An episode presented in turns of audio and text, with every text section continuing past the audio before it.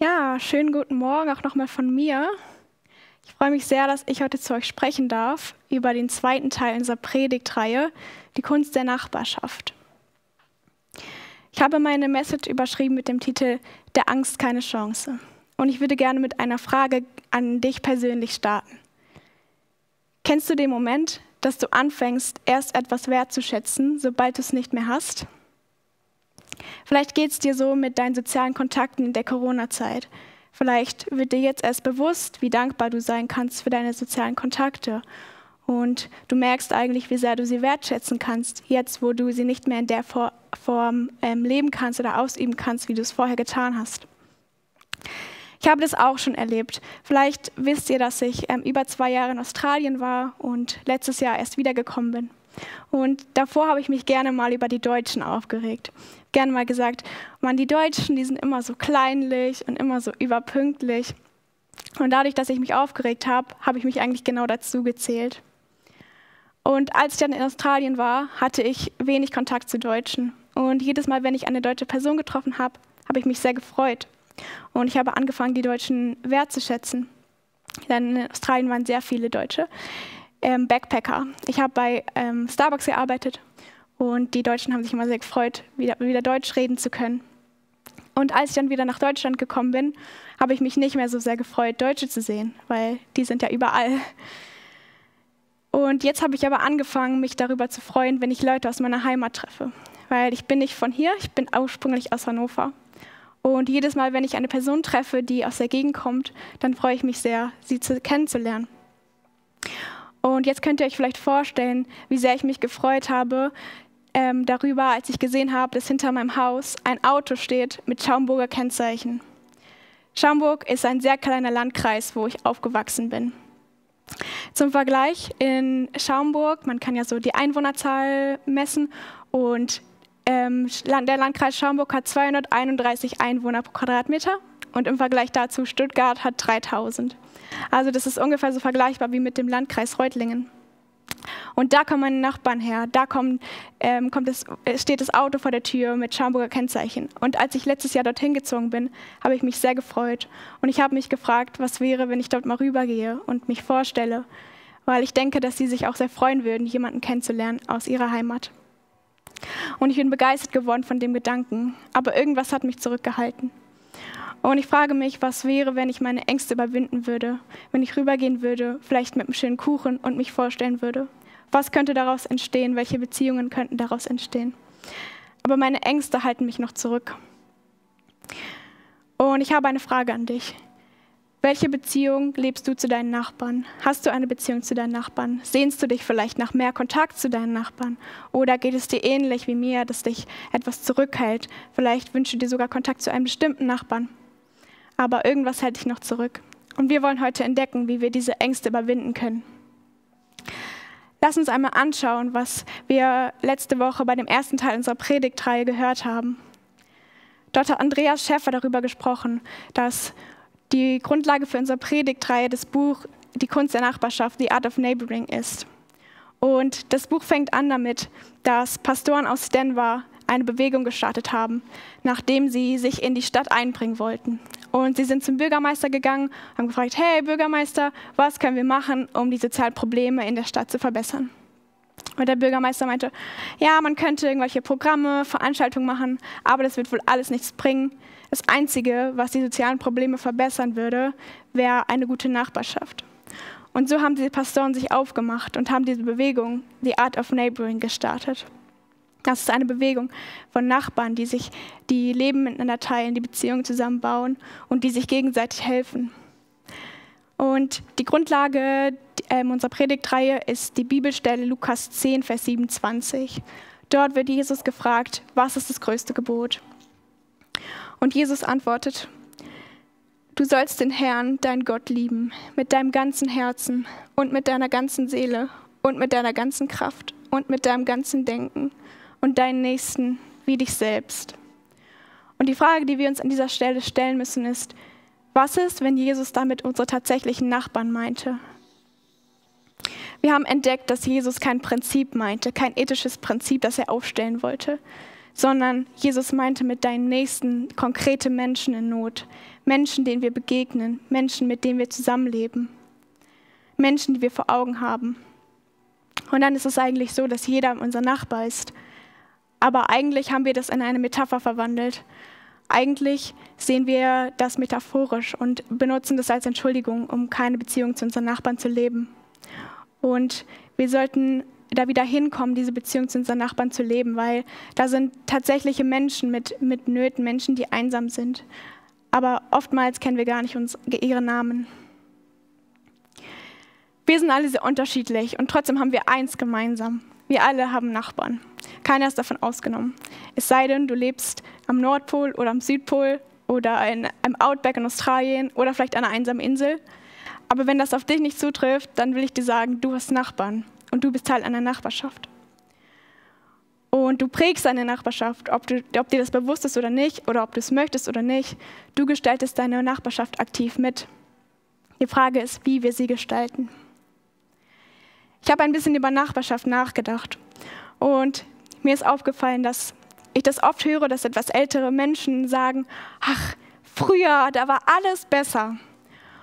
Und ich glaube, dass das nicht auf alle Lebensbereiche zutrifft, aber ich glaube, dass das auf Nachbarschaft zutrifft. Ich bin jetzt noch nicht so alt, ich bin 23, aber ich kann mich erinnern, dass noch vor 10, 15 Jahren Nachbarschaft in der Gesellschaft ganz anders ausgesehen hat. Ich glaube, dass früher Nachbarschaft sehr viel offener war, dass man sehr viel vertrauter war und sich gegenseitig kannte. Und heute ist es leider nicht mehr so üblich wie früher, vor allem nicht in großen Städten. Letzte Woche haben wir eine Menti-Umfrage gestartet und wir wollten von euch wissen, was macht gute Nachbarschaft für euch aus? Und ihr habt sehr viele gute Dinge genannt. Wir wollen diese, diese Menti-Umfrage, das Ergebnis nochmal einblenden und euch zeigen. Ihr habt genannt sehr viel Hilfsbereitschaft und Freundlichkeit, Interesse aneinander. Das sind alles Dinge, die ihr euch von guter Nachbarschaft wünscht. Zuhören und freundliches Grüßen. Und Paketannahme gehört auch dazu. Und die Tatsache ist, dass wir uns doch alle Beziehungen wünschen, dass wir alle uns danach sehen, Kontakt zu haben zu unseren Mitmenschen. Und ich habe meine Statistik rausgesucht, ähm, die danach fragt, ob die Menschen, ob die Deutschen sich ähm, Nachbarschaft, nach Nachbarschaft sehnen. Und tatsächlich der Wunsch der Mehrheit der Deutschen, nämlich 60 Prozent, ist, dass sie sich wünschen, Kontakt zu ihren Nachbarn zu haben. Das ist eine repräsentative Umfrage von Infratest DMAP aus 2019. Und es macht, wie wir sehen, es macht auch keinen großen Unterschied, ob wir in einer, uns in einer Großstadt oder in einem Dorf befinden oder im Ostdeutschland oder in Westdeutschland. Irgendwo sehen wir uns alle nach guten Beziehungen und nach äh, Menschen.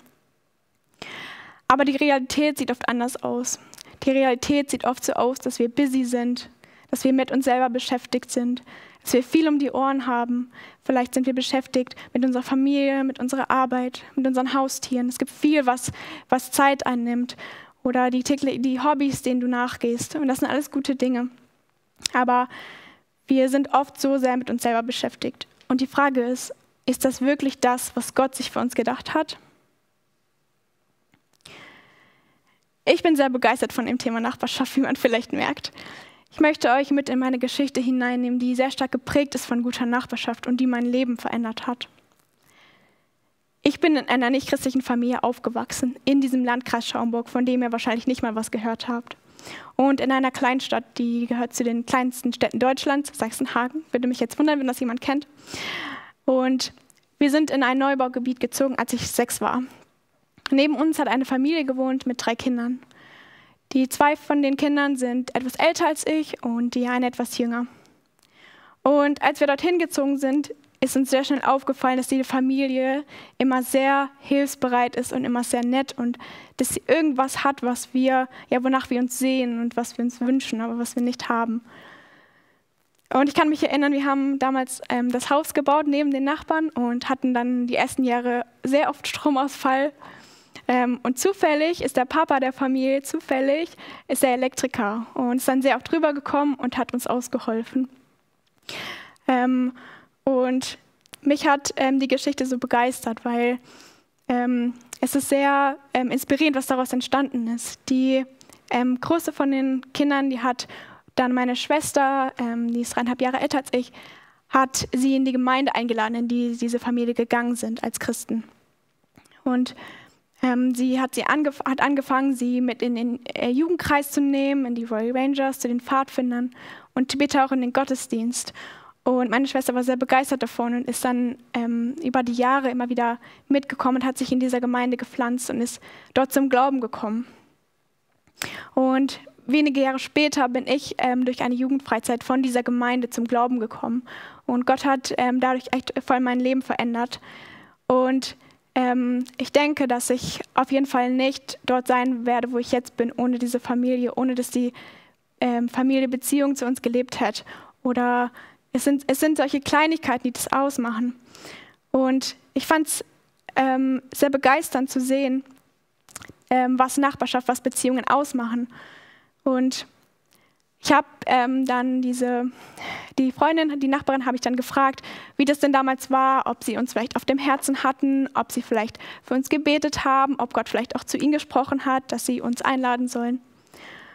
Und mich hat begeistert, dass es nicht der Fall war, sondern was sie gesagt hat, war, wir haben euch eigentlich nur Liebe entgegengebracht durch die praktische Hilfe. Wir hatten es nicht so sehr auf dem Herzen, euch von Gott zu erzählen oder in die Gemeinde einzuladen, sondern was uns ähm, ja, begeistert hat, war, die, war dass sie ähm, und dass sie Liebe gezeigt haben durch Kleinigkeiten, wie zum Beispiel durch Aushelfen beim Stromausfall. Und das hat mich sehr begeistert, weil es war nicht Gott, der klar zu ihnen geredet hat, dass sie das machen sollen. Und wir haben letzte Woche entdeckt, dass die Art of Neighboring keine Evangelisationsstrategie ist in erster Linie. Natürlich ist es so, dass es gut ist, wenn Menschen dadurch zum Glauben kommen, aber das sollte nicht unser vordergründiges Motiv sein. Es sind die praktischen Dinge, die kleinen Dinge, durch die Gott arbeitet, die ordinären Dinge, vielleicht ein Gespräch am Gartenzaun oder beim Stromausfall helfen. Und ich glaube, dass Gott das echt geplant hat, als er unser Leben, das Leben einer Familie geplant hat, dass wir mit diesen Nachbarn Beziehungen bauen und mit ihnen in Kontakt kommen. Und Gott hatte dort einen Plan und hat durch sie gewirkt. Nachbarschaft hatte einen sehr großen Einfluss in mein Le meinem Leben. Und sehr oft denken wir auch und warten darauf, dass Gott zu uns redet. Geh zu dem und dem Nachbarn. Wir warten auf die Schrift an der Wand. Aber Gott arbeitet oft so nicht. Ich wünsche mir und hoffe, hoffe so sehr, dass wir Christen sind, die gemeinsam träumen, die groß träumen.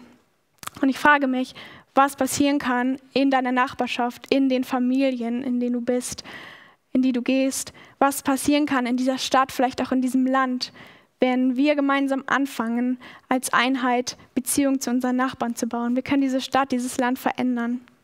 Was ist, wenn jeder von uns dieses größte Gebot, das Jesus uns gegeben hat, ernst nimmt?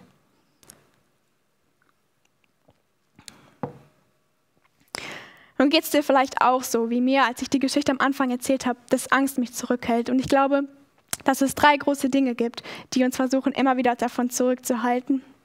Und ich glaube, der erste Punkt sind Selbstzweifel und Angst vor Ablehnung. Mir ist dort die Geschichte des Volkes Israel eingefallen in 4. Mose 13, 25 bis 28 und später Vers 31. Dort lesen wir von dem Volk Israel, das an der Schwelle zum verheißenen Land stand. Sie bekommen die Aufgabe, das verheißene Land auszuspähen. Einmal mal zu schauen, was, wer ist da so, was ist da so, was sieht man, worauf muss man sich vielleicht vorbereiten. Und sie gehen in das verheißene Land und ähm, kundschaften das aus. Und dann kommen sie wieder und dort ähm, lesen wir in Vers 25. Und nachdem sie das Land 40 Tage lang ausgekundschaftet hatten, kehrten sie zurück und sie, kam, sie ging und kam zu Mose mit und Aaron und der ganzen Gemeinde der Kinder Israels in die Wüste Paran nach Kadesh. Und sie brachten ihnen und der ganzen Gemeinde Bericht und ließen sie die Früchte des Landes sehen. Und sie erzählten ihm und sprachen, wir sind in das Land gekommen, in das du uns sandtest, und es fließt wirklich Milch und Honig. Und dies ist seine Frucht. Aber das Volk, das im Land wohnt, ist stark und die Städte sind sehr groß und fest. Und Vers 31. Aber die Männer, die mit ihm hinaufgezogen waren, sprachen, wir können nicht hinaufziehen gegen das Volk, denn es ist stärker als wir. Und diese Geschichte hat mich so angesprochen, weil das Volk Israel ist an der Schwelle zum verheißenen Land. Und das ist das, worauf sie immer gewartet haben. Ja, das ist das Paradies, das, wo sie immer hin wollten. Sie sagen, da fließt Milch und Honig. Und das ist, wo wir hinwollen. Und dann sagen sie, aber das, das Volk ist stark.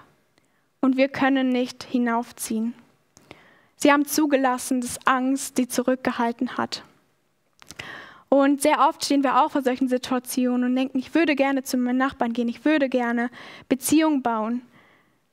Aber was soll ich sagen? Aber was, wenn sie mich ablehnen? Ich kann nicht, ich habe es noch nie gekonnt und ich werde es noch nie können. Was ist dein Aber? Was ist dein Ich kann nicht? Und was hält dich zurück? Ich möchte mit euch eine kurze Übung machen. Wir werden jetzt etwas interaktiv. Ähm, ihr könnt dazu einmal aufstehen, wenn es euch möglich ist, da wo ihr gerade seid, in eurem Wohnzimmer oder so. Ich kann hier leider gar nicht aufstehen, aber ich instruiere euch einfach, was ihr zu tun habt. Genau, also ihr könnt euch einmal hinstellen und stellt eure Füße hüftbreit auf. Und dann stellt ihr einmal, ähm, streckt ihr euren rechten oder linken Arm, ist ganz egal welchen, streckt ihr nach vorne. Und dann dreht ihr euren Oberkörper so weit nach hinten, bis ihr könnt. Okay? Also Oberkörper so weit drehen, bis es nicht mehr geht. Und dort seid ihr an einem Punkt angekommen und dort streckt ihr einmal euren Finger aus und merkt euch den Punkt, wo ihr seid.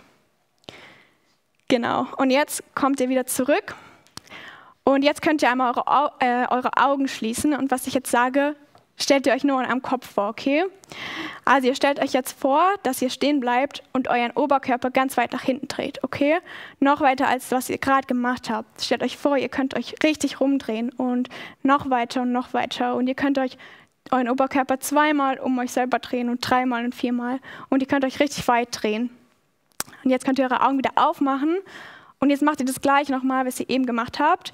Ihr stellt euch hin, macht eure Augen auf, streckt euren Arm nach vorne und dreht euren Oberkörper wieder nach hinten, so weit wie es geht diesmal. Okay, und was fällt euch was auf? Es ist so, dass ihr euch tatsächlich beim zweiten Mal weiter drehen konntet als beim ersten Mal. Und das ist sehr interessant, weil physisch war das eigentlich bereits beim ersten Mal möglich, dass ihr euch so weit dreht wie beim zweiten Mal. Aber euer Kopf hat gesagt, nee, bis hierhin und nicht weiter, ich kann nicht weiter, bis hierhin ist die Grenze. Und dort war eine Beschränkung in, in, in deinem Kopf und du, du hast dich nicht weiter gedreht, weil du dachtest, es geht nicht weiter. Und aber eigentlich warst du in der Lage dazu. Und sehr oft denken wir auch in unserem Kopf, wir können nicht, wir können nicht weitergehen, es und nicht weiter. Tatsächlich ist es dir möglich. Dem Volk Israel war es möglich, aber sie haben gesagt, wir können nicht. Natürlich konnten sie, aber sie haben zugelassen, dass, ähm, dass sie etwas zurückhält. Und ich möchte dir sagen, wenn du denkst, du kannst nicht, Gott ist stärker und Gott ist größer und Gott kann dich gebrauchen. Ihr könnt euch gern wieder hinsetzen, falls ihr es noch nicht getan habt. Ich möchte euch noch mit in eine kleine Geschichte nehmen, die ähm, ja, mir passiert ist. Und zwar, wer mich kennt, der weiß vielleicht, dass ich ähm, bis vor Australien sehr große Angst vom Predigen hatte. Ähm, ja, ich habe mich immer davor gedrückt und habe gesagt, nein, ich kann das nicht und ich möchte nicht. Und bis Gott zu mir geredet hat in Australien und er hat gesagt, du hast was zu geben, aber du lässt zu, dass Angst dich zurückhält. Und das ist sehr fatal, weil Gott uns gebrauchen möchte. Und wenn es eine Sache gibt, die ich gelernt habe in Australien, dann den Satz, wenn du Angst hast, dann tu es mit Angst. Aber lass nicht zu, dass dich irgendwas zurückhält. Und ich möchte dir sagen, dass du etwas sehr zu geben, Wertvolles zu geben hast, dass du Gaben und Talente hast, die Gott dich gebrauchen möchte. Und es wäre sehr schade, wenn du zulässt, dass Angst dich lähmt. Und ja, ich möchte euch sagen, ich habe sehr große Angst, zu dieser Familie zu gehen. Und ich habe auch sehr große Angst, ähm, ja, zu, da zu überlegen, was, was die vielleicht, ähm, wie die vielleicht reagieren könnten. Aber ich möchte euch sagen, dass ich äh, mich nicht mehr davor, ähm, davon zurückhalten lassen möchte, von meiner Angst. Und dass ich darüber gehen werde, wenn die Corona-Zeit natürlich ähm, vorbei ist. Ihr könnt mich auch gerne darauf ansprechen und ich werde gerne Rechenschaft für euch ablegen.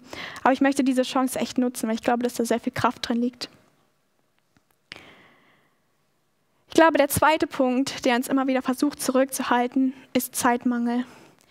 Wir leben in einer sehr schnelllebigen Gesellschaft. Es geht sehr viel um Zeitdruck, sehr viel um Erfolg und Produktivität. Wir sind es gar nicht mehr gewohnt zu warten. Es fällt mir jetzt in der Corona-Zeit besonders auf. Wenn das Leben etwas entschleunigter ist, wissen wir gar nicht mehr, was wir mit uns anfangen sollen. Und ich frage mich, ob du dein Leben in einer Geschwindigkeit lebst, die es dir erlaubt, verfügbar zu sein für die Leute um dich herum. Mich hat eine Bibelstelle sehr begeistert, in Offenbarung 3, Vers 20. Dort ist es Gott, der spricht. Und er sagt, siehe, ich stehe vor der Tür und klopfe an. Wenn jemand meine Stimme hört und die Tür öffnet, so werde ich zu ihm hineingehen und das Mahl mit ihm essen und er mit mir. Wie begeisternd ist das? Gott nimmt sich Zeit, Gott klopft an unsere Tür, Gott möchte eine Gemeinschaft mit uns haben und nimmt sich Zeit für uns, ein Mahl mit uns zu haben. Und sehr oft ist unsere Zeit mit Gott sehr zwischen Tür und Angel. So wir, wir denken schnell, schnell, schnell, wir müssen das und das noch erledigen.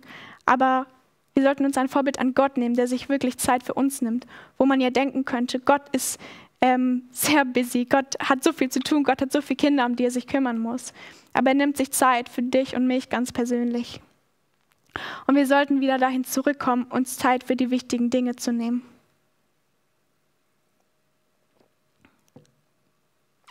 Ich glaube, der dritte Punkt, der uns immer wieder versucht, uns abzuhalten von den wichtigen Dingen, ist Ablenkung und der falsche Fokus. Wir lesen in Lukas 10, Vers 38 bis 42 die Geschichte von Maria und Martha. Und ich möchte das ganz kurz vorlesen.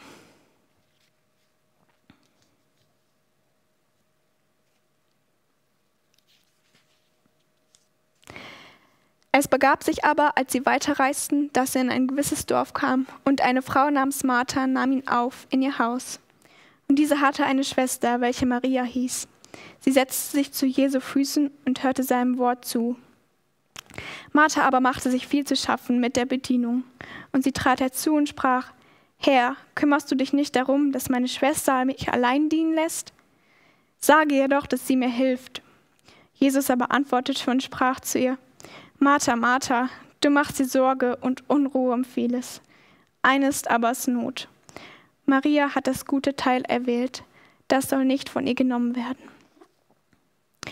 In der Geschichte ist es so, dass Maria Gemeinschaft mit Jesus hat, während Maria ihrem Alltag nachgeht.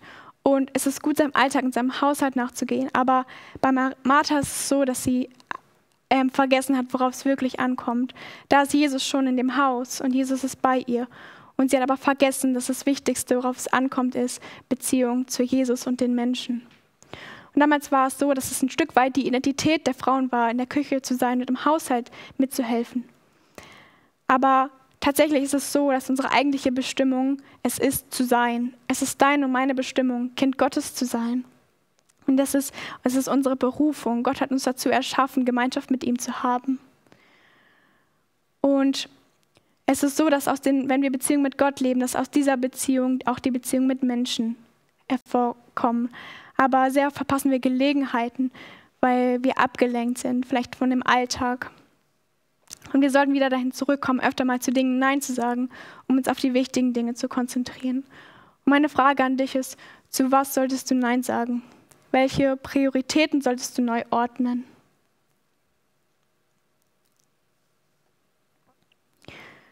Was hat es jetzt mit damit auf sich? Wir, wollen, wir haben heute entdeckt, dass es unsere Bestimmung ist, Gott und Menschen zu lieben. Und wenn, als Jesus von dem größten Gebot gesprochen hat, liebe deinen Nächsten, meinte er damit unsere tatsächlich, auch unsere tatsächlichen Nachbarn. Und Gott möchte dich und mich gebrauchen, um unsere Nachbarschaft zu verändern. Wir sollten unsere Ängste zu überwinden. Wir sollten uns wieder mehr Zeit nehmen, auf die wichtigen Dinge zu konzentrieren und uns zu fokussieren. Und ich glaube, dann kann sehr viel passieren und dann kann Gott sehr viel tun, wenn wir ihm das geben, was wir haben. Wir werden gleich in ein Lied gehen, aber ich möchte dir eine Frage mitgeben. Meine Frage an dich lautet, welche Priorität musst du neu ordnen? Du kannst einmal diese, diese Frage, welche Priorität musst du neu setzen, nimm diese Frage wirklich mit in den Lobpreis und frag Gott, okay, was für Prioritäten habe ich vielleicht, was für Dinge habe ich vielleicht vernachlässigt in der letzten Zeit? Und dann werden wir nochmal auf die praktischen Dinge zurückkommen, wie wir jetzt damit fortfahren können. Ich möchte noch beten für uns. Gott, ich danke dir so sehr für unsere Nachbarschaft. Danke für unsere Beziehungen. Danke, dass wir erschaffen wurden, um Beziehungen mit dir zu leben und mit Menschen. Danke, dass du ein Gott bist, der uns kennt und der uns liebt. und der Beziehung mit uns haben möchte. Wir sagen dir, dass wir dich ehren wollen mit allem, was wir haben und was wir tun mit unseren Beziehungen, Herr. Und wir wollen gehorsam sein. Wir wollen ähm, ja deine Gebote befolgen, Gott. Und ich bitte dich, dass du uns hilfst dabei, Kontakt und Beziehung zu unseren Nachbarn aufzubauen, Herr. Ich bitte dich, dass du uns hilfst, unsere Ängste zu überwinden und das, was uns versucht, davon zurückzuhalten, dass du es echt aus dem Weg räumst, Gott, und dass da ähm, ja dass wir groß träumen können, Herr, dass wir träumen können von dem, was du tun kannst, was du tun möchtest und wie wir gemeinsam mit dir diese Stadt verändern können, vielleicht sogar dieses Land, Herr. Ich bitte dich, dass du alles wegräumst, Herr, dass uns nichts mehr zurückhalten kann und wir echt ein Licht sein können in unserer Nachbarschaft und in unserer Stadt. Amen.